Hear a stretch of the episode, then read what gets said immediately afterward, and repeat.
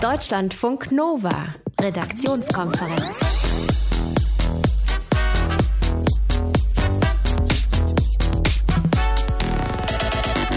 Identischer Job, identische Leistung, unterschiedlicher Lohn. Es kommt bei den Gehältern auch weiterhin darauf an, ob der Mensch zwei X-Chromosomen oder ein X- und ein Y-Chromosom hat und wo der Mensch auch noch wohnt. Da gibt es jetzt eine neue Studie, in der steht, wo in Deutschland die Frauen tatsächlich mehr verdienen als die Männer und wo vor allen Dingen die Männer viel, viel mehr verdienen als die Frauen. Darüber sprechen wir gleich in dreieinhalb Minuten hier. Verena von Keitz ist Hallo. diese Woche mit dem Studio. Grüß dich, hallo. Äh, Wir sprechen über Tierwanderung. Ja, genau. Das machen die Tiere ja immer. So, Ja. die rennen auf der Welt rum, auch in Gegenden, wo wir vielleicht selber gar nicht hinkommen. Warum und? Biologen Ja. interessiert das natürlich, wie Tiere wandern, äh, was das für Aussagen über sie macht. Und Forscher haben jetzt ein ganz spannendes neues Projekt äh, lanciert. Da wird nämlich äh, in einer Rakete zur ISS morgen wahrscheinlich Mhm. äh, werden da Antennen hingeschickt, äh, die dann sozusagen Daten von wandernden Tieren auf der Erde aufnehmen können und verarbeiten können. Das so gegen Viertel vor sieben hier bei uns. Euch einen schönen Abend. Am Mikro Ralf Günther. Hallo. Deutschlandfunk Nova. Die Zahlen, die kennen wir alle, wird ja auch immer wieder drüber diskutiert. Frauen verdienen in Deutschland im Schnitt weniger als Männer. Das Gender Pay Gap, das liegt bei rund 20 Prozent hier bei uns, sagt die offizielle Statistik. Das ist allerdings zu kurz gedacht und zu kurz gerechnet, sagen die Forscher des Instituts für Arbeitsmarkt und Berufsforschung. Die arbeiten gerade an einer neuen Studie und haben schon jetzt ganz spannende Sachen rausgefunden. Es gibt große Lohnunterschiede zwischen einzelnen Regionen zum Beispiel. Und in manchen Gegenden verdienen Frauen sogar deutlich mehr als Männer. Jörg Brunsmann, Deutschlandfunk Nova Wirtschaftsexperte, wo denn? Mm, In Cottbus, da verdienen Frauen im Schnitt 17 Prozent mehr als Männer, ist also wirklich schon deutlich. Äh, Genau andersrum ist es übrigens in Dingolfing-Landau, da werden Männer deutlich besser bezahlt, 38 Prozent mehr als die Frauen. Insgesamt kann man sagen, im Osten sind die Frauen eher besser bezahlt als die Männer, im Westen bekommen meistens die Männer mehr Geld, vor allem ganz im Süden der Republik. Das klingt aber alles ziemlich ungerecht. Ist es das auch? Auf den ersten Blick sieht so aus, aber eigentlich ist es das nicht. Das hat nämlich mit der ungleichen Bezahlung von Männern und Frauen, die es natürlich auch gibt, hat es gar nicht so viel zu tun, sondern es sagt mehr darüber aus, dass Männer und Frauen äh, sich immer noch für unterschiedliche Berufe entscheiden und dass es in manchen Gegenden in Deutschland einige Berufe fast gar nicht mehr gibt. Dr. Michaela Fuchs, die ist Forscherin am Institut für Arbeitsmarkt und Berufsforschung und die sagt dazu, Gerade in den Regionen, in denen die Frauen deutlich mehr verdienen als die Männer, ist es so, dass viele Frauen im öffentlichen Dienst arbeiten, während für Männer diese klassischen Industriearbeitsplätze einfach fehlen oder nicht in dem Ausmaß vorhanden sind, wie jetzt in Regionen, wo die Männer sehr viel verdienen in diesen Industriejobs. Und genau damit lässt sich auch erklären, warum manche Ecken in Deutschland, äh, die Männer da besonders gut bezahlt werden. Das sind zum Beispiel die Standorte der Autohersteller, wo viele Industriearbeiter, viele Ingenieure arbeiten. Beides gut bezahlte Jobs, in denen sich deutlich mehr Männer als Frauen finden. Ist das auch die Erklärung, warum insgesamt im Osten weniger bezahlt wird als im Westen? Na, zum Teil. Im Vergleich äh, verdienen Arbeitnehmer im Westen tatsächlich im Schnitt ein Viertel äh, mehr als die im Osten. Das ist an manchen Stellen auch sogar politisch so gewollt. Beispiel Mindestlohn. In der Pflegebranche gibt es immer noch Unterschiede. Im Osten immer noch 50 Cent weniger als im Westen. Das summiert sich ganz schön. Es liegt aber auch daran, dass viele Jobs, in denen gut bezahlt äh, wird, fast alle eben im Westen zu finden sind. Jetzt hätte ja die Politik die Möglichkeit, auch da einzugreifen. Wir sind gerade wahrscheinlich auf dem Weg zu einer neuen Bundesregierung, zu einer neuen GroKo. Steht denn dazu irgendwas drin im Koalitionsvertrag? Ja, da heißt es äh, strukturelle Ungleichgewichte von Frauen auf dem Arbeitsmarkt, die zur Entgeltlücke wesentlich beitragen, wollen wir gezielt abbauen. Also nochmal schütteln, äh, strukturelle Ungewichte. Sie haben also erkannt, äh, da stimmt irgendwas mit der Struktur nicht. Jetzt könnte man sagen, okay, jetzt könnte man ja äh, Frauen überreden, Maschinenbau zu studieren, aber macht ja auch keinen wirklichen Sinn, wenn die Leute keine Lust zu haben, kannst ja nicht zwingen. Es ist einfach seit Jahrzehnten so, dass Frauen tatsächlich immer noch viel stärker in soziale Berufe drängen, äh, Kindergarten, Pflegedienst. Idee der Politiker ist es, dass es in diesen Berufen äh, einen höheren Lohn geben soll, dass mehr bezahlt wird, auch schon in der Ausbildung. Und dazu heißt im Koalitionsvertrag, wir wollen unter anderem finanzielle Ausbildungshürden bei Sozial- und Pflegeberufen abbauen. Auch der unterschiedliche Mindestlohn bei den Pflegeberufen kann man dann zumindest erwarten, dass ähm, ja mal dann rangegangen wird, dass das dann angehoben wird. Ob es klappt, bin ich mir nicht ganz sicher. Es kann natürlich auch sein, dass der Pflegedienst im Osten dann sagt, okay, ich muss jetzt einen höheren Stundenlohn bezahlen, dann muss ich eben weniger Leute beschäftigen, um über die Runden zu, äh, zu kommen, weil ich kann insgesamt einfach nicht einen größeren Kuchen schnitzen, wo das Geld herkommt. In der Statistik wird es dann besser aussehen. Höherer Lohn, auch im Osten, das heißt äh, eine größere Angleichung. Aber dafür hättest du ja wieder mehr Arbeitslose, die in dieser Lohnstatistik dann nicht auftauchen. Aber ob es dann unterm Strich wirklich besser ist, äh, ich habe da so ein bisschen meine Zweifel. Ja, die sind dann in einer anderen Statistik. Genau. Ziel der Politik ist es ja aber eigentlich, dass Männer und Frauen im Job wirklich das Gleiche bekommen. Ist das denn überhaupt zu erreichen? Nee, dieses komplette kriegst du, glaube ich, nicht hin. Ähm, man muss auch dazu sagen, oft wird ja in der Diskussion was durcheinander geschmissen. Und zwar Bezahlung und Einkommen. Bezahlung ist das, welchen Stundenlohn bekommst du? Einkommen heißt, wie viel Geld überweist mir der Arbeitgeber? Was man erreichen kann, gleiche Bezahlung für Frauen und Männer. Also gleicher Lohn für gleiche Arbeit. Das heißt aber nicht, dass Frauen und Männer am Ende wirklich gleich viel bekommen. In Deutschland zum Beispiel, viele Frauen haben Teilzeitjobs. Klar, dass da unterm Strich dann weniger bei rauskommt. Aber selbst wo das nicht so ist, es gibt gerade eine ganz interessante Untersuchung vom Fahrdienst Uber. Die machen keinen Unterschied bei der Bezahlung von Männern und Frauen. Und trotzdem haben sie festgestellt, Männer bekommen unterm Strich bei ihnen mehr ausbezahlt als Frauen. Haben sich gefragt, woran kann das liegen? Haben mal ein bisschen genauer in die Statistiken geguckt und haben gesehen, Männer machen oft Spät- und Nachtdienste und Männer fahren öfter schneller. Das heißt, sie sind schneller am Ziel, können dann schon den nächsten Auftrag annehmen, gehen so gesehen ein höheres Risiko ein, weil sie sich wahrscheinlich auch nicht an die Verkehrsregeln halten als die Frauen. Jetzt die Frage an dich, ist das ungerecht, dass sie da am Ende mehr Geld bekommen? Wenn sie das Geld dann abgeben müssen, weil sie Strafen bezahlen müssen, Ordnungswidrigkeiten. Das wäre nur gerecht, oder? Dann ist es okay am Ende wieder, natürlich. Gender Pay Gap und ungleiche Bezahlung in verschiedenen Regionen auch in Deutschland. Deutschlandfunk Nova Wirtschaftsexperte Jörg Brunsmann war das mit den Ergebnissen einer neuen Studie, an der gerade gearbeitet wird. Und erste Sachen sind schon durchgesickert. Dankeschön. Deutschlandfunk Nova, Redaktionskonferenz. Schöne kleine Geschichte, wofür das Netz auch noch so gut ist, nämlich lange verschollene Dinge wiederzufinden. Und so einen Fall gab es gerade erst in den USA. Verena von Keitz aus unserem Deutschlandfunk Nova-Team. Was ist da passiert? Ja, es geht um ein Hochzeitskleid, das vor 32 Jahren von einer Reinigung anscheinend vertauscht worden ist Ja. und jetzt nach dieser langen Zeit zur ursprünglichen Braut zurückkehren konnte. Wie ist das Ganze passiert? Also Aim Beitelbor, das ist die Tochter der Frau, bei der das eine vertauschte Kleid drei Jahrzehnte unbeachtet auf dem Dachboden lag. Äh, die spielte eine Rolle, denn Aim, 25 Jahre alt, wollte selbst bald heiraten oder will selbst bald heiraten und hat sich dann eben das Hochzeitskleid ihrer Mutter auf dem Dachboden ihrer Großmutter, da lagerte es nämlich genauer anschauen wollen. Und dann war es ein anderes Kleid? Genau, es war nicht das Kleid, was sie erwartet hatte, ein schlichtes ärmelloses Kleid, was ihre Mutter bei der Hochzeit getragen hat, sondern ein richtig edles ähm, Stufenkleid mit Spitze. Und deshalb hat sie gleich ein Foto davon gemacht auf Facebook, weil sie davon ausgegangen ist, oh, das kann vielleicht auch jemand vermissen. Sie hat es gepostet und tatsächlich einen Tag später meldete sich die echte Besitzerin, die das gar nicht glauben konnte, ne, nach der langen Zeit. Und heute hat sie das Kleid in Empfang genommen. Das Kleid von Ames Mutter, muss man allerdings sagen, das ist bisher noch nicht wieder aufgetaucht, das ist noch verschollen, aber Aim hofft, dass es auch über Facebook vielleicht wieder auftaucht. Mal vielleicht in der Wäscherei nachfragen, oder? Ja, ähm, diese Wäscherei, die hat tatsächlich seit einiger Zeit schon zugehabt. Und überhaupt, also wenn ich mir mal so die Meldungen der letzten Jahre angucke, ist es anscheinend eine heikle Sache, äh, schöne Hochzeitskleider in Reinigungen zu bringen nach der Hochzeit. Nämlich vor genau einem Jahr, da gab es die Meldung, dass eine Schottin das 150 Jahre alte Kleid ihrer Großmutter, in dem sie selbst geheiratet hatte, auch nach Monaten der Facebook-Suche wiederbekommen hat. Das war auch nach ihrer Hochzeit in einer Reinigung untergegangen. Die Reinigung hatte kurz danach geschlossen. Und zum Glück haben die neuen Besitzer des Grundstücks, äh, auf der die Reinigung lag, dann diesen Facebook-Post gesehen und dann wirklich sind die losgegangen, haben rumgewühlt in alten Kleiderhaufen und haben das Kleid wieder gefunden. Nicht ganz so rührend, wie wenn ein Hund weggelaufen ist und dann wieder gefunden wird über Facebook nach tagelanger Suche. Aber immerhin. Äh, auch schöne Geschichten rund um Hochzeitskleider, die wiedergefunden werden in Wäschereien nach Jahren und Jahrzehnten. Deutschlandfunk Nova, Redaktionskonferenz. Israel und der Iran. Iran und Israel, verfeindete Staaten und beide im Syrien-Konflikt aktiv. Die Konfrontation zwischen Israel und dem Iran heizt den Krieg momentan an. Was ist passiert? Also am Wochenende ist die israelische Armee mehrere Angriffe auf iranische Ziele in Syrien und Ziele von regierungsnahen Truppen geflogen in Syrien. Und zum ersten Mal wurde dabei ein israelisches Kampfflugzeug abgeschossen.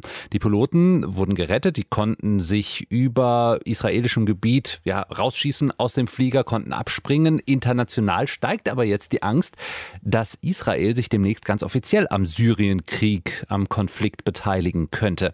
Deutschlandfunk Nova-Korrespondent Benjamin Hammer in Tel Aviv. Benjamin, Wenn wir zeitlich noch weiter zurückgehen, da gab es eine mutmaßlich iranische Drohne, die die Israelis in ihrem Luftraum abgeschossen haben sollen. Gibt es da neue Erkenntnisse? Also leider noch nicht so richtig, aber du hast es ja schon gesagt, die Drohne wurde über israelischem Gebiet abgeschossen und das bedeutet, die israelische Armee kann das Ding jetzt ganz in Ruhe untersuchen. Was wir bisher wissen, ist, dass das ein außergewöhnlicher Vorgang war, dass es ein hochmodernes Gerät gewesen sein soll, das kaum entdeckt werden kann und sehr tief geflogen ist und eben aus dem Iran stammen soll.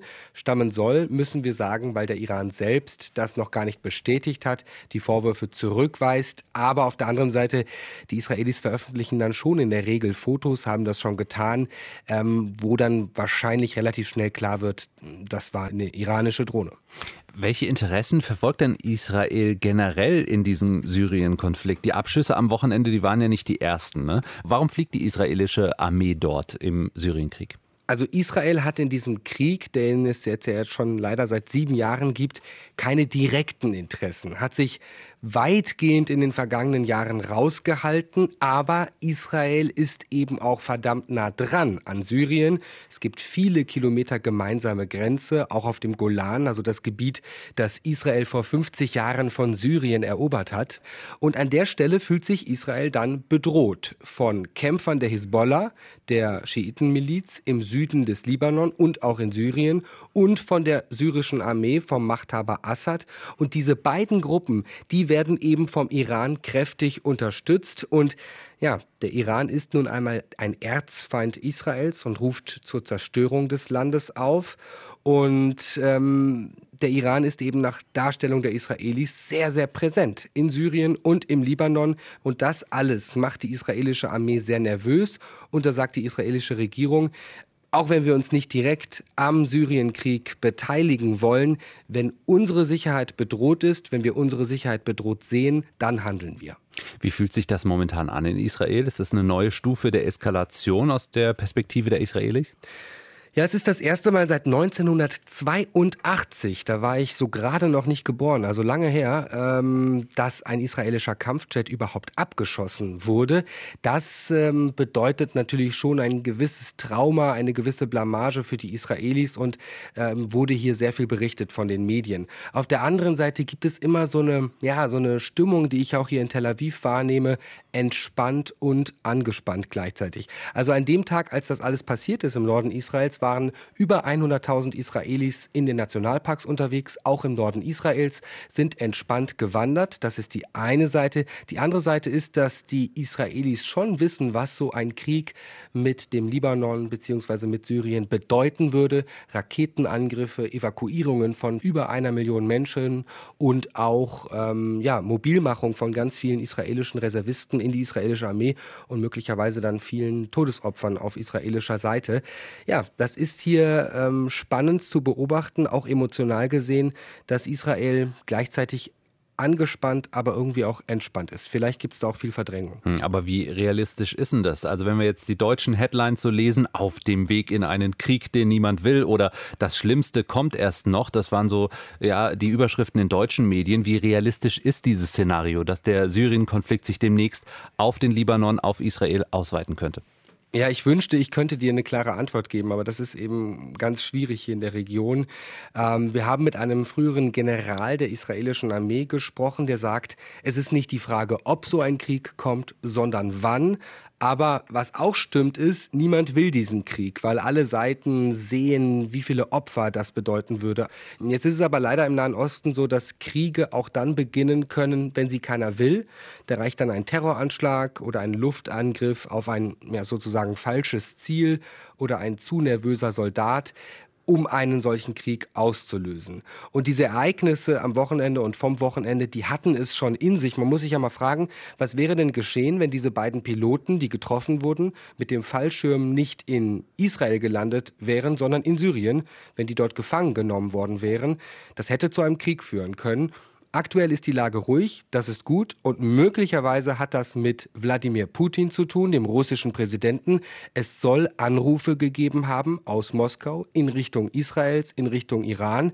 Das sind alles Medienberichte, aber die meisten Beobachter sind sich hier einig, es kommt jetzt sehr auf die Vermittlung von Russland an, vor allem in Richtung des Iran, zu sagen, schaltet mal bitte den Gang runter, die Lage ist gerade brandgefährlich. Hm. Deutschlandfunk Nova Korrespondent Benjamin Hammer in Tel Aviv über Israels Interessen im Syrien-Konflikt. Deutschlandfunk Nova Redaktionskonferenz. Es ist Montagabend und eigentlich sollte schon eine Transportrakete zur ISS starten. Gestern vom Weltraumbahnhof Baikonur in Kasachstan. Aber da hat es Probleme beim Start gegeben. Deshalb wurde das Ganze kurzfristig verschoben auf morgen. Und das heißt, die Astronauten da oben auf der ISS, die müssen ein bisschen länger warten als vorgesehen auf die 2,5 Tonnen Nachschub für ihre Raumstation. Da wird auch ein bisschen was zu essen dabei sein und Wasser und so. Und sie werden ähm, auch etwas verspätet die besonderen Antennen an der ISS befestigen können, die nämlich auch in dieser Transportkapsel stecken, die auch da hochkommen. Und diese, hm, ja, diese Antennen, die sollen Signale von der Erde empfangen und speichern. Und äh, zwar besondere Signale. Die kommen nämlich von allen möglichen Wildtieren an Land und im Wasser. Verena von Keitz aus unserem Team. Dahinter stecken unter anderem deutsche Biologen. Was ist denn das für ein Projekt? Das äh, Projekt hat den Namen Icarus. Äh, weiß ich jetzt gar nicht, ob das so, so glücklich gewählt ist, weil Icarus war ja der der, der abgestürzt ist. Aber auf jeden Fall ist es eine deutsch-russische Forschungskooperation. Bei der geht es darum, wirklich Daten zu sammeln von allen möglichen Tieren, um rauszufinden, wie sich verschiedene Tiere, verschiedene Tierarten auf der Erde bewegen. Also um ihre Wanderungen nachvollziehen zu können. Zum Beispiel, wohin Vögel ziehen und warum auch so viele auf ihren langen Zugstrecken verloren gehen, also sterben. Und wie muss ich mir das konkret vorstellen? Also du stellst dir so vor, äh, die Tiere werden mit kleinen Sendern ausgestattet, zum Beispiel so an, mit so Org-Tags. Ja. Ähm, und diese Tags, die geben dann zum Beispiel die Position äh, eines Tieres an oder auch die Körpermessdaten können Sie von den Tieren aufzeichnen. Und dann wird das Ganze an diese Antenne, an einen Empfänger weitergegeben, dass die Daten dann speichern kann. Okay, aber da oben sind so viele Satelliten. Wofür brauchen wir da jetzt die ISS? Äh, das Besondere an der ISS, die kreist ja täglich mehrmals um die Erde und überfliegt auch Gegenden, in denen kein Wissenschaftler oder keine anderen Satelliten in der Nähe sind, äh, die diese Daten der Tiersender empfangen könnten. Und mhm. der Plan ist, wenn sich die ISS mit ihren Empfängerantennen nähert, Ort, einem bestimmten äh, Gebiet, wo Tiere sind, die einen Sender tragen, dass diese Sender dann aus dem Standby aufwachen und in dem Moment ihre Daten übertragen an die ISS und sie dort dann gesammelt und zur Auswertung weitergeben werden. Um welche Tiere geht es da noch, außer jetzt um Zugvögel? Es geht um viele verschiedene Tierarten. Das sagt Martin Wikelski vom Max-Planck-Institut für Ornithologie. Er ist Experte für Tierwanderung und er hat das Ganze auch mitentwickelt und stark vorangetrieben. Er ist im Moment in Baikonur im Weltraumbahnhof, fiebert dem Start entgegen. Ich konnte eben noch mit ihm telefonieren. Er sagt, dass das Icarus-System einfach extrem leistungsfähig ist, weil es so viele Daten verarbeiten kann. Der kann nicht nur die GPS-Position, sondern eben auch Sensoren Daten auslesen, das heißt Beschleunigung der Tiere, Magnetausrichtung, also Ausrichtung im Raum, Temperatur, Feuchte, Druckhöhe.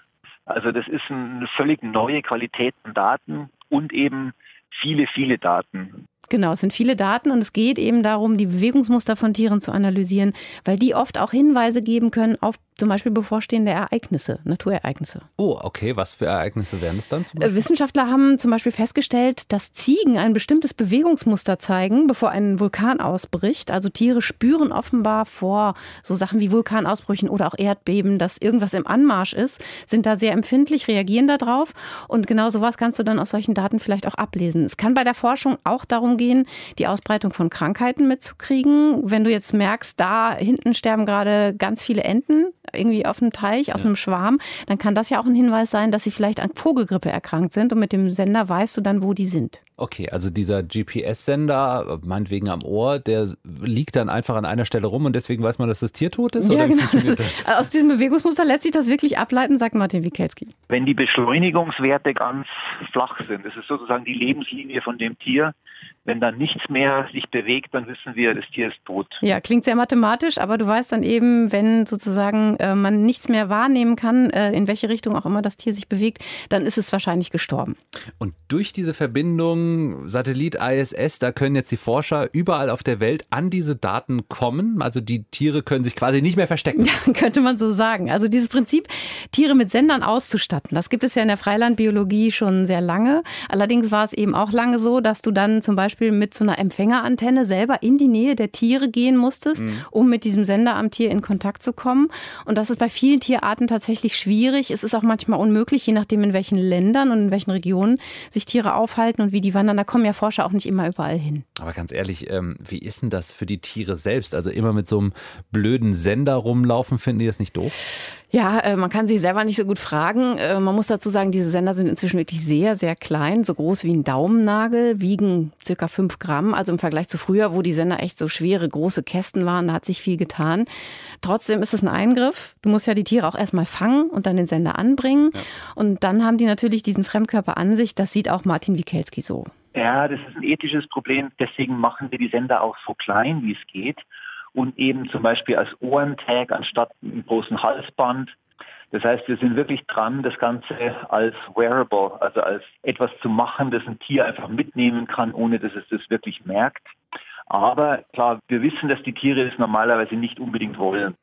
Wir sagen aber, das ist unglaublich wichtig, dass wir von den Tieren selber erfahren, wo sie Probleme haben. Und deswegen haben wir da auch die ethische Verpflichtung, sie zu schützen. Und es scheint wirklich so zu sein, dass ähm, wenn, die, wenn diese Sender sehr klein sind, dass sich viele Tiere doch recht schnell daran gewöhnen und sich eigentlich relativ normal verhalten. Insofern ist das ein Zeichen, dass sie auch ganz gut damit klarkommen können. Auf jeden Fall werden morgen mehrere Antennen per Rakete in Richtung ISS, Internationale Raumstation, geschossen, mit deren Hilfe Wanderbewegungen von Tieren auf der Erde verfolgt werden können. Und man weiß dann auch, wenn sie nicht mehr leben. Deutschlandfunk Nova Redaktionskonferenz. Nicht nur in der SPD rumort es seit dem Ende der Koalitionsgespräche, auch in der CDU grummelt es. Besonders, dass die SPD das Finanzministerium besetzt, das ärgert viele innerhalb der Partei. Und es gibt die Forderung nach einer Verjüngung der Regierung. Mehr Nachwuchs auf Ministerposten. Juche. Bundeskanzlerin Merkel hat darauf gestern Abend im ZDF prompt reagiert und äh, ja, eine Postenliste beschrieben. Sie wird selbstverständlich auch versuchen, die Breite unserer Partei mit einzubeziehen. Da gehören Junge dazu, aber da gehört genauso auch natürlich Erfahrung dazu. Selbstverständlich, ja. Natürlich wird sie das. Über das Gegrummel in der CDU sprechen wir mit Katharina Hamburger aus unserem Deutschlandfunk Nova Hauptstadtstudio. Katharina, also vor dem CDU-Parteitag in ein paar Tagen, 26. Februar wird der sein, da will Merkel diese Liste mit den möglichen CDU-Ministerinnen und Ministern veröffentlichen.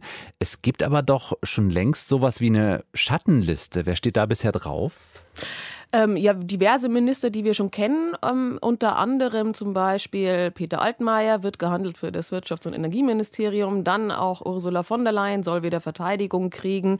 Dann stehen aber auch neue Leute drauf, zum Beispiel ähm, Annette Wiedmann-Mautz, die war bislang Staatssekretärin im Gesundheitsministerium und ist auch Vorsitzende der Frauenunion und wird jetzt als Gesundheitsministerin gehandelt. Also das ist so eine Liste, von der ich allerdings noch nicht behaupten würde, dass sie 100 Prozent gesetzt ist, aber die jetzt gerade kursiert. Hm. Wie siehst du das? Welche anderen Leute müssten oder könnten da drauf?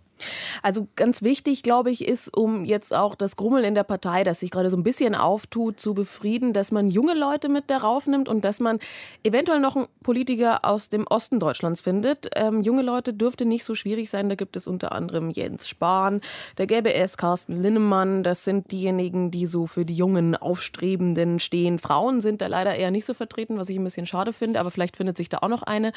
Ähm, Nadine Schön zum Beispiel wäre so jemand, eine ganz junge digitale digitale Frau auch. Bei den Politikern aus dem Osten des Landes ist es ein bisschen schwieriger. Da gibt es sehr wenige, die man da draufsetzen könnte, meines Erachtens. Ein Kollege von mir hat auch gerade bei Twitter mal so rumgefragt, wem fällt denn jemand ein? Es fiel niemandem jemand ein. Teil von denen bereitet sich gerade auf den Landtagswahlkampf vor. Sachsen hat demnächst Landtagswahl, Brandenburg hat Landtagswahl 2019. Da kann man gute Leute schlecht entbehren. Jetzt ist es ja so, im Vergleich zur SPD ist die Kritik in den Reihen der CDU eher noch leise im Moment. Für CDU-Verhältnisse ist sie aber dennoch deutlich. Muss Merkel sich um ihren Parteivorsitz Vorsitz vielleicht sogar Sorgen machen?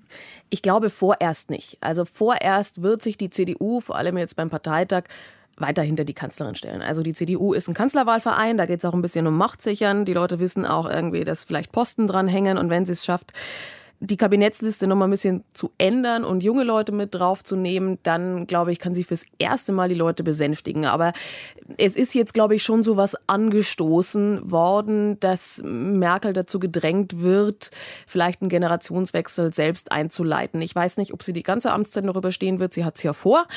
Aber äh, da könnte irgendwann nochmal die Dynamik losbrechen, irgendwann so nach dem Parteitag, wenn das Kabinett dann mal steht. Bislang eben noch nicht, aber so mit der Zeit, glaube ich, wird sie äh, zumindest den Druck steigen merken, auch weil die anderen ja, die anderen Parteien, die in der großen Koalition sind, durchaus schon Generationswechsel anstreben, es zumindest versucht haben wie die SPD oder tatsächlich geschafft haben wie die CSU. Dann reden wir doch nochmal ganz kurz über die Merkel-Nachfolge. Da sind ja einige CDUler dafür, dass sie jetzt schon darüber gesprochen gesprochen wird, mal abgesehen davon, äh, dass das nach Thronfolge klingt. Was muss denn die CDU in den nächsten drei Jahren, bis dann der nächste Wahlkampf wieder losgeht, tun, um sich für die nächste Bundestagswahl zu erneuern? Also es braucht, glaube ich, um sich zu erneuern, vielleicht tatsächlich einen Kandidaten, der integrierend ist, also der wirklich alle wieder einbinden kann. Keiner, der spaltet. Von daher weiß ich zum Beispiel nicht, ob der Name Jens Spahn so einer ist, den man schon als Nachfolger jetzt für Angela Merkel sehen kann, weil er doch eher sehr polarisiert und ähm, die einen finden ihn gut, die anderen finden ihn ganz unerträglich und sagen, was sollen das Gemecker immer und äh, deine Gegenworte, das können wir auch nicht brauchen. Ich glaube eher so jemand wie Annegret Kramp-Karren Brandbauer, die ja auch immer gehandelt wird, wäre gar nicht so schlecht. Ob es unbedingt sie sein muss, weiß ich nicht, aber so vom Typ her jemand, der Merkel Vertraute ist, der als loyal gilt, der bislang gute Politik gemacht hat, so.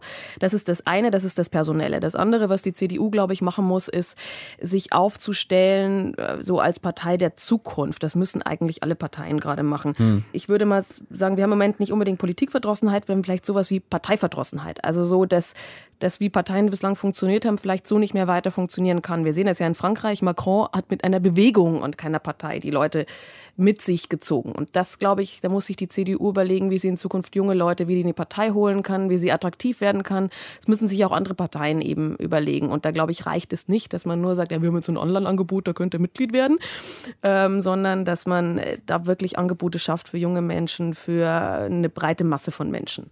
Katharina Hamburger im Berliner Hauptstadtstudio über die Postendebatte bei der CDU und die Diskussion um die Merkel-Nachfolge, die jetzt schon losgeht.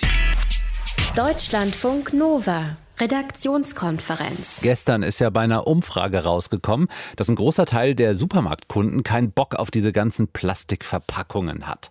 So, und äh, scheinbar hat die Queen, also Queen Elizabeth II., die englische Queen, die äh, äh, Queen von Großbritannien und des Commonwealth, äh, auch was gegen Plastikverpackungen. Sie sagt einen Tag später nämlich Plastic Ban in den royalen Einrichtungen. Verena von Keitz aus unserem Team, was bedeutet das? Das bedeutet, äh, dass es demnächst keine Plastikstrohhalme mehr gibt zum Beispiel und keine Plastikflaschen, wie ein Palastsprecher heute sagte, um die Umweltbelastung zu verringern. Stattdessen Porzellan und Glas und abbaubare Verpackung. Für wen gilt das denn dann?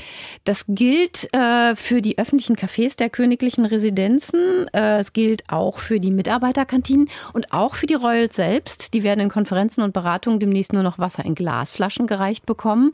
Und die Caterer, die die versorgen, die Royals, die werden das Essen auch eben nur noch auf Porzellan und in Gläsern servieren. Wie kommt denn die Queen darauf? Wir wissen ja, dass Prinz Charles sehr umweltbewusst lebt und da auch einiges schon angestoßen hat. Also ist, steckt vielleicht ihr Sohn dahinter? Ja, vielleicht hat er auf jeden Fall schon mal mit ihr darüber gesprochen. Aber in diesem konkreten Fall war der Impulsgeber anscheinend jemand anders, nämlich Sir David Attenborough, der große Naturfilmer äh, ah. Großbritanniens, der mhm. diese wunderbaren Dokumentationen macht über alle Sorten von Tieren. Ähm, er ist übrigens genauso alt wie die Queen, habe ich heute erfahren. 91 Jahre alt sind sie beide. Und die beiden haben vor kurzem für eine Doku über den Schutz einheimischer Wildtiere im Commonwealth zusammengearbeitet und man vermutet, dass da irgendwie der Funke übergesprungen ist und der Plastikband vielleicht daraus entstanden ist. Also der Funke, nicht der andere. Sie hat ja immer noch Prinz Philipp. du weißt. Was unterstellst du mir hier wieder? Kein Gerüchte. Einwegplastik mehr in Buckingham Palace und Co. Es sei denn bei Kondom. Hoffe ich doch mal.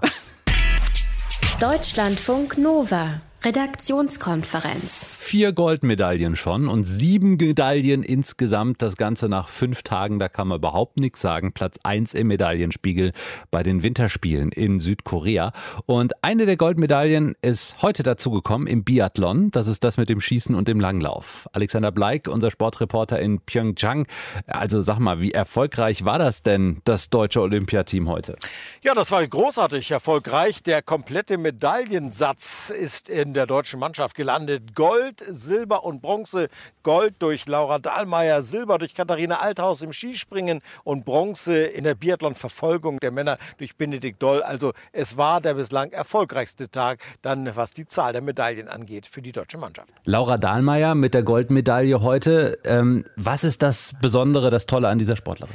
Dass sie einmal so wahnsinnig nervenstark ist, dass sie in der Lage ist, auch mit der Konkurrenz zu spielen und dass sie einfach eine der härtesten ist. Heute minus 21 Grad im Wind auf der Biathlonstrecke, das hat den Damen alles abverlangt. Und äh, als Laura Dahlmeier dann das durchgestanden hatte und dick in Daunen gehüllt wieder aufgetaucht war, da waren dann auch bei ihr die Schmerzen vergessen. Ja, ich freue mich wahnsinnig, dass das jetzt heute schon wieder so gut hingehauen hat. Ähm, ich habe versucht, mich voll und ganz aufs Schießen zu konzentrieren läuferisch habe ich mich nicht ganz so locker gefühlt. Es waren auf der einen Seite doch wirklich sehr, sehr anspruchsvolle Bedingungen draußen. Ja, ich bin, ich bin wahnsinnig happy, dass das so gut geklappt hat heute. Tja, und deshalb hieß es heute auch im Biathlon-Stadion von Pyeongchang zum zweiten Mal. Die Kugel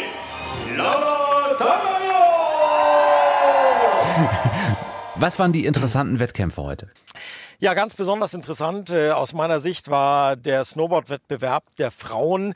Da gab es einige heftige Stürze, dem Wetter geschuldet. Die heftigen Windböen hatten ja schon bei den Frauen zur Absage des Riesenslaloms der Skirennfahrerinnen äh, gesorgt. Dann beim Snowboard entschied man sich, den Wettbewerb durchzuführen. Da wurden einige Damen ganz böse in der Luft erwischt und dann gab es heftige Stürze auch mit Verletzungen.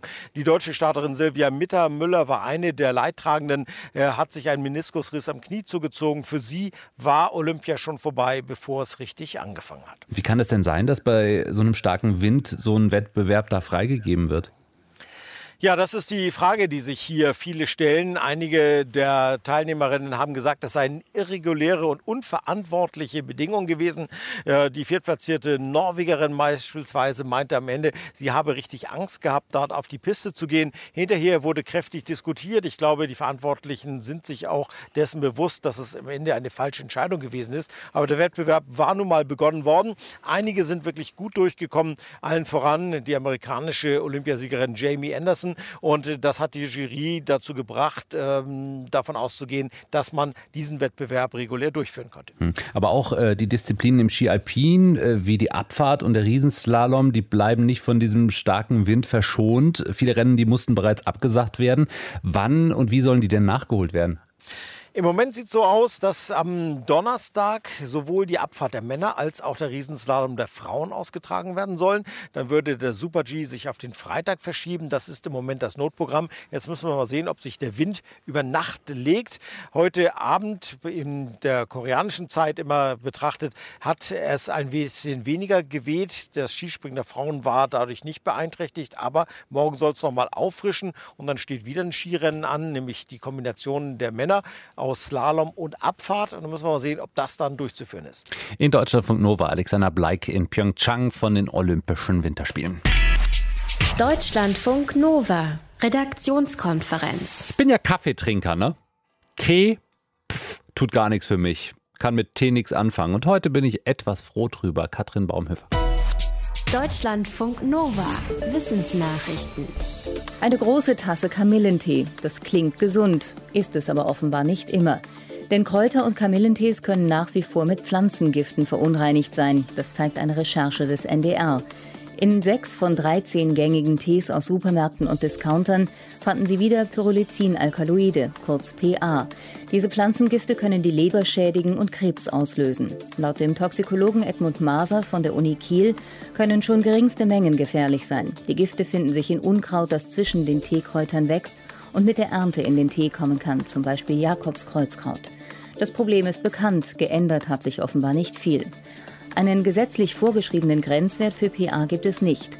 Das Bundesinstitut für Risikobewertung hat aber eine Höchstaufnahmemenge errechnet und die wurde laut dem Bericht zum Teil schon mit einer großen Tasse Tee erreicht. Die MeToo-Debatte ist längst auch im US-Wissenschaftsbetrieb angekommen und hat einen der großen Geldgeber dazu gebracht, zu handeln. Die amerikanische National Science Foundation hat festgelegt, dass alle geförderten Organisationen sexuelle Belästigung melden müssen, sowohl nachgewiesene als auch wenn jemand wegen Vorwürfen freigestellt wird. Wie das Magazin Nature berichtet, ging der Entscheidung eine 60 Tage lang offene Online-Diskussion voraus. Wer Fördergelder bekommt, soll außerdem Standards festlegen, um sichere Arbeitsplätze zu schaffen, an denen Probleme auch angesprochen werden können.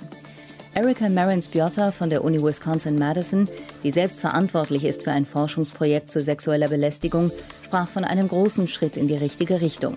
Allerdings sei zum Beispiel nicht klar, was die Foundation macht, wenn Vorwürfe nicht abschließend untersucht werden. Auch gehen die Unis unterschiedlich damit um, wenn ein Prof mit einer Studentin zusammen ist. Einige dulden das, andere nicht. Achtmal wischen oder tippen, dann weiß das Smartphone Bescheid. Wissenschaftler der Universität South Carolina in den USA und der Zhejiang-Universität in China haben einen Algorithmus entwickelt, der erkennt, ob gerade ein Kind oder ein Erwachsener das Gerät bedient. Nach einem Fingerkontakt liegt die Genauigkeit bei 84 Prozent, nach achtmal Wischen bei 97 Prozent. Denn Unterschiede bei der Bedienung gibt es durchaus. Kinder berühren eine kleinere Bildschirmfläche als Erwachsene. Außerdem neigen sie zu kürzeren und langsameren Wischbewegungen. Um zu diesen Ergebnissen zu kommen, ließen die Forscher Freiwillige verschiedener Altersgruppen ein Smartphone-Spiel spielen. Mit den Tipp- und Wischdaten fütterten die Forscher dann ihren Algorithmus. Mit dem Programm könnte zum Beispiel verhindert werden, dass Kinder absichtlich oder unabsichtlich Bestellungen über das Smartphone ihrer Eltern tätigen. Es gibt zwei Apps, die Ähnliches verhindern sollen. Die Wissenschaftler sehen ihre Entwicklung aber im Vorteil, weil man nichts eigens aktivieren muss. Deutschlandfunk Nova. Die Kompassnadel, die zeigt immer in Richtung Norden. Klar, das weiß jedes Kind. Aber nicht zum geografischen Nordpol, den wir von den Landkarten her kennen, sondern zum Magnet-Nordpol. Ein wichtiger Unterschied zum Beispiel für mich als Hobbysegler. Wenn ich nur mit Kompass und mit Seekarte unterwegs wäre und navigieren muss, äh, dann muss ich mich eben nach diesem magnetischen Nordpol zumindest ein bisschen orientieren und wissen, was ich da umrechnen muss. Das Problem ist, unsere Magnetpole, die wandern nämlich und mit ihnen verändert sich das gesamte Magnetfeld der Erde und das vielleicht schneller, als uns lieb sein kann momentan. Warum? Darüber sprechen wir mit dem Wissenschaftsjournalisten und Astrophysiker Michael Büker. Hallo, grüß dich, Michael. Hallo, guten Abend. Also wie schnell wandert denn der magnetische Nordpol da oben in der Arktis umher momentan und wo ist er jetzt gerade zum Beispiel? Ja, der bewegt sich ähm, etwas schneller, als er das in den vergangenen Jahrzehnten getan hat. Der magnetische Nordpol, also der Punkt, wo ein Kompass, wenn er könnte, mit seiner Nadel nach genau unten zeigen würde, ähm, der bewegt sich mit einigen zehn Kilometern pro Jahr. Das heißt 40, 50, 60 Kilometer pro Jahr ungefähr verändert er seine Position. Und ähm, die lag noch bis vor 50 oder 100 Jahren im äh, Norden Kanadas auf einigen der großen arktischen zugeschneiten Inseln dort und ist inzwischen gewandert und befindet sich im Nordpol Polarmeer und kommt tatsächlich seit einer Weile sogar dem geografischen Nordpol wieder recht nah. Okay. Wird das Magnetfeld denn gleichzeitig dann auch schwächer bei diesem ganzen Magnetismus, der da wandert? Also man weiß, dass das Erdmagnetfeld sich umkehren kann, weil man Gesteinsproben aus vergangenen äh, ja, Jahrhunderttausenden und Jahrmillionen analysiert hat. Und ähm, dabei sieht man, dass die Magnetfeldrichtung der Erde, die sich in diesem Gestein unter gewissen Umständen einlagern kann, sich im Laufe der Zeit immer wieder umgedreht hat. Und tatsächlich sieht man auch, dass an den Stellen, wo diese Umkehr stattfindet, das Magnetfeld insgesamt oft etwas schwächer wird. Das ist zum letzten Mal in, äh, im großen Stil sozusagen in einer richtigen Nord-Süd-Umkehrung für ungefähr 700 100.000 Jahren passiert. Da gab es noch keine Menschen, wie wir sie kennen. Zum letzten Mal hat das Magnetfeld so einen kurzen Hin- und wieder zurück äh, Ausrutscher gemacht. Das mhm. war vor 40.000 Jahren. Da hat also die Menschheit dieses Ereignis jedenfalls schon mal überlebt. Okay, aber ne, also mir war gar nicht bewusst, dass es tatsächlich demnächst passieren kann, dass die Kompassnadel dann nach unten zeigt. Ähm, die, genau, wenn die äh, Nordnadel sozusagen unseres, äh, unseres Handmagneten dann Richtung Südpol zeigt, dann hätte sich so eine Umkehr vollzogen, wobei man sagen muss, dass das Ganze auf äh, geologischen Zeitskalen bald passieren kann. Das heißt, selbst wenn, was noch nicht gesichert ist, ähm, eine Umkehr unmittelbar bevorstünde, kann es sein, dass erst in 100 oder 1000 Jahren die sich komplett vollzogen hätte. Mhm. Und selbst die allerschnellsten Szenarien gehen davon aus, dass es immer noch einige Jahrzehnte dauert, bis das passiert ist. Du hast gerade gesagt, vor 40.000 Jahren ist das schon mal passiert wir Menschen haben es überlebt, aber welche Gefahren drohen uns momentan? Wir sind ja sehr weiterentwickelt, die Technik hat sich weiterentwickelt. Was würde passieren? Das Erdmagnetfeld bietet vor allem einen Schutz gegen äh, niederenergetische Teilchen aus der Sonne, besonders starke Sonnenstürme oder besonders stark, besonders energiereiche Teilchen aus den weiteren Sphären des Universums außerhalb des Sonnensystems. Die kommen auch jetzt schon durch unser Magnetfeld. Und zum Glück haben wir neben dem Magnetfeld auch noch die Erdatmosphäre selbst als Schutz. Die Tatsache, dass einfach viele Kilometer Luft über unseren Köpfen sind, die hilft auch ähm, gegen diese Teilchen. Was aber ohne Magnetfeld auf jeden Fall spürbar wäre, ist, dass die, dass die Ozonschicht in der oberen Atmosphäre sich eher abbaut und dann müsste man mit stärkerer UV-Lichtbelastung rechnen. Das heißt zum Beispiel in Gegenden, die jetzt schon von starker UV-Strahlung betroffen sind, wie zum Beispiel Australien, müsste man sich noch ernsthafter um Hautkrebs Gedanken machen. Okay. Gibt es denn jetzt schon Regionen auf der Erde, die von der bisherigen Wanderung des Erdmagnetfeldes äh, stärker betroffen sind? Also was man über die letzten Jahrzehnte wohl beobachten konnte, ist, dass der Südatlantik äh, zwischen dem Süden des afrikanischen Kontinents und Südamerika etwas stärker betroffen ist. Das betrifft auf der Erdoberfläche allerdings wenige Leute. Zum einen, weil es über dem Ozean ist äh, und zum anderen, weil sich auf äh, sozusagen Meeresniveau nicht so viel tut. Auf der anderen Seite tatsächlich darauf achten müssen zum Beispiel die Astronauten auf der Internationalen Raumstation, die, wenn sie diesen Bereich durchfliegen, stärkerer Strahlung ausgesetzt sind als sonst. Und Pilotinnen und Piloten, die ähm, auf Interkontinentalflügen unterwegs sind, da muss man das einberechnen. Und was wir auf jeden Fall mitnehmen, also da könnte sich was verändern. Irgendwann könnten die Kompasse, ist das die Mehrzahl von Kompass? Ich glaube schon. Ja, äh, dann in Richtung Süden zeigen. Und da müssen wir halt ein bisschen umdenken und vor. Aber das dauert. Du sagst, es dauert. Genau. Und wir haben dann Zeit, uns darauf anzupassen. Und ich glaube nicht, dass es uns dahin raffen wird. In Deutschlandfunk Nova, der Wissenschaftsjournalist und Astrophysiker Michael Bücker über den magnetischen Nordpol, der schneller als sonst seine Position momentan verändert. Das könnte irgendwas bedeuten, äh, ob es jetzt eine Polumkehr ist, die da bevorsteht oder nicht. Äh, das wird sich in wahrscheinlich tausend Jahren zeigen.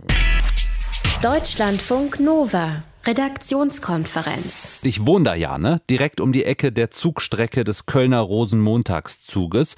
Und heute Morgen, als ich noch schnell zum Supermarkt wollte, bevor der Wahnsinn losgeht, da wurden von so Menschen im Pferdekostüm Flyer verteilt gegen echte Pferde bei Karnevalsumzügen stand auf den Flyern drauf. Also egal ob in Köln, in Düsseldorf, in Mainz oder sonst wo in den Fastnachts-, Faschings- und Karnevalshochburgen waren heute einfach wieder mehrere hundert Pferde mit dabei. Und wieder einmal hat es einen Unfall gegeben. In Köln sind mehrere Menschen verletzt worden, als Pferde einer Kutsche durchgegangen sind. Deutschlandfunk Nova-Reporter Martin Schütz. Was genau ist da heute passiert? In der Kölner Innenstadt ist ähm, eine Kutsche, die von mehreren Pferden gezogen wurde, äh, gegen einen Lastwagen geprallt. Also der Lastwagen war da am Wegesrand geparkt als Tribüne quasi. Da hat man dann irgendwie die Plan hochgerollt, damit da äh, die Narren drauf stehen können und äh, den Zug sich anschauen können. Das ist hier in Köln durchaus üblich. Und äh, warum diese Kutsche jetzt durchgegangen ist, da gibt es halt unterschiedliche Theorien zu. Auf jeden Fall sind die Pferde durchgegangen und gegen diesen LKW geprallt. Ähm, glücklicherweise Weise, muss man sagen, gegen den LKW, weil links und rechts von dem LKW standen ganz normal die Leute auf der Straße. Also das hätte dann äh, zu wirklich viel größeren Problemen führen können als so. Weißt du was über den Gesundheitszustand der Menschen und der Tiere? Also es soll vier Verletzte geben. Das sind diejenigen, die auf der Kutsche gesessen haben. Die sind wohl runtergefallen, als die Pferde durchgegangen sind. Die sind leicht verletzt bis mittelschwer verletzt, sagt die Kölner Feuerwehr. Frag mich nicht genau, was das heißt. Ähm, mehr konnte man uns nicht dazu sagen. Ähm, Passanten sind wohl nicht zu Schaden gekommen, so ist der derzeitige Stand. Und die Tiere sind von Tierärzten behandelt worden, aber es sieht wohl so aus, als hätten die keinen allzu großen Schaden davon getragen nach derzeitigem Stand. Jedes Jahr wird darüber diskutiert. Auch diesmal im Vorfeld wurde viel über das Thema Pferde in Umzügen gesprochen. Mit welchen Maßnahmen sollten denn solche Unfälle wie heute während des Zugs äh, eigentlich vermieden werden? Also man hat im, im vergangenen Jahr schon die Riesendiskussion gehabt, weil ein Pferd zusammengebrochen ist im Zug. Da ist niemand sonst bei zu Schaden gekommen. Deswegen hat man in diesem Jahr gesagt, wer sich auf so ein Pferd draufsetzt, der muss einen sogenannten Reiterpass machen. Das bedeutet, er muss nachweisen, dass er Reitstunden genommen hat und auch so eine ja, Art Prüfung ablegen, die aber relativ rudimentär ist, ähm, damit nachgewiesen ist, dass derjenige, der auf dem Pferd sitzt, das kann Die Pferde selber sind nochmal von Veterinären durchgecheckt worden, dass sie nicht mit Beruhigungsmedikamenten irgendwie ruhig gestellt wurden, weil die natürlich auch auf den Kreislauf gehen. Und jedes Pferd, was hier im Kölner Karneval mitgehen soll, das muss vorab eine Prüfung auch bestehen, dass es sich eben nicht bei jeder Kleinigkeit erschreckt. Also es passiert ja hier immer, dass jemand mal äh, einen Luftballon irgendwo hinwirft, der von einer ähm, Verkleidung abgeht oder so. Das ist etwas, was normalerweise ein Pferd dazu bringt, sich zu erschrecken. Und die Pferde, die hier mitgehen sollen, die sollen sich eben dann nicht erschrecken, die sollen speziell ausgebildet sein. Das alles musste man im Vorfeld nachweisen und das waren neue Sicherheitsvorkehrungen, die man jetzt in diesem Jahr eingeführt hat. Aber diese Gelassenheitsprüfung, äh, was passiert da genau, wenn man die absolviert? Naja, man guckt halt, ob das Pferd sich in bestimmten Situationen erschreckt, in denen äh, es sich, äh, wenn es in der Natur ist, es äh, einfach durchgehen würde und seinem Fluchttrieb einfach nachgehen würde. Also man schießt zum Beispiel mal einen Ball in Richtung des Pferds. All das kann ja hier passieren. Man spannt einen Regenschirm auf, ähm, man lässt Musik auch mal laufen. Das sind Prüfungen, ähm, die einfach Pferde unter Stress setzen sollen, damit man bemerkt, ähm, scheuen die oder scheuen die nicht, sind die ausreichend ausgebildet oder sind es halt Pferde, die mit so einer Situation überhaupt nicht umgehen können. Wie ist denn deine persönliche Einschätzung? Also sollte man auf den Einsatz von Pferden in Zukunft komplett verzichten oder aus traditionellen Gründen daran festhalten, weil es halt immer schon so war und die Sicherheitsmaßnahmen vielleicht noch verstärken? Also äh, ich bin Privatreiter und ich bin Karnevalist. Das heißt, ähm, es gibt in mein, also bei mir eigentlich zwei Herzen, die da so ein bisschen schlagen. Äh, ich muss aber ganz ehrlich sagen, ich kann es nicht nachvollziehen, warum man hier die Pferde mitgehen lässt. Es sind halt einfach unkalkulierbare Stressfaktoren, die hier rund um den, um den Zugweg sind. Und ähm, man kann halt ehrlich gesagt nicht ganz kalkulieren, was mit dem Tier passiert. Und es sind halt 500, 600 Kilo, die so ein Tier wiegt. Und die kann man auch nicht immer zurückhalten. Also auch selbst wenn man normal ausreitet, kann das mal passieren, dass ein, ein Pferd durchgeht. Und ähm, wenn man in der Natur ist, ja, dann reitet man vielleicht mal in den Busch. Aber hier stehen halt einfach eine Million Menschen am Wegesrand. Insofern kann ich es nicht nachvollziehen, dass man das bisher zugelassen hat. Deutscher Funk Nova-Reporter Martin Schütz über den Unfall heute beim Kölner Straßenkarneval. Pferde einer Kutsche haben dort vier, mittlerweile heißt es sogar fünf Menschen verletzt. Deutschlandfunk Nova, Redaktionskonferenz. Noch was zum Thema Karneval heute Abend und große Tiere, die nicht immer in der Kombination eine gute Idee sind und zu Verletzungen führen können. Verena von Keitz aus unserem Team. Diesmal geht es aber nicht um Pferde bei einem Karnevalsumzug, Nein, in diesem Fall ging die Gefahr aus von einem Rind. Äh, Oh, Es ist okay. nämlich einer 28 Jahre alten Frau in einem Gasthaus in dem Ort Chemnat in der Oberpfalz bei einer Faschingsfeier gestern ein Rinderschädel auf den Kopf gefallen, der an der What? Wand hing. Ohne Vorwarnung soll der runtergekracht sein, drei Kilo schwer das Teil und hat die Frau dann wirklich so schwer am Kopf verletzt, dass sie vom Rettungsdienst ins Krankenhaus gefahren werden musste. Und weiß man, äh, warum der runtergefallen ist? Nee, überhaupt nicht. Allerdings sucht die Polizei jetzt nach Zeugen, weil der Rinderkopf dort gar nicht hängen durfte, so die Meldung. Äh, den hat nach Angabe des Wirts ein Unbekannter erst kurz vorher aufgehängt. Ich frage mich, wie das gehen soll. Naja, und nach diesem Unbekannten wird jetzt gesucht. Stellt sich wirklich die Frage, wieso kann jemand einen drei Kilo schweren Rinderschädel an die Wand hängen und sich dann verdrücken? Keiner merkt so richtig. War der echt, der Schädel? Äh, das äh, weiß ich nicht genau. Das äh, wurde nicht gemeldet. Man könnte es natürlich denken bei dem Gewicht, drei Kilo. Ja. Allerdings habe ich im Netz noch mal ein bisschen geguckt. Da kann man überall auch wunderbar nachgebildete Rinderschädel kaufen, die ganz schön schwer sein können. Ich würde mal sagen, der Frau war es sicher egal, was ihr da auf den Kopf gefallen ist. Es war einfach schwer und hat ihr die Nachfeier vom Faschingsumzug doch ein bisschen vermiest. Eindeutiges Beispiel, dass bei der Faschingsdeko auf echte Tiere ja, verzichtet werden sollte. Es sei denn, es sind Luftschlangen. Ne? Das war's von uns. Das war die Redaktionskonferenz mit Verena von Keitz und Ralf Günther. Bye bye. Deutschlandfunk Nova, Redaktionskonferenz. Montag bis Freitag ab 18.15 Uhr. Mehr auf deutschlandfunknova.de.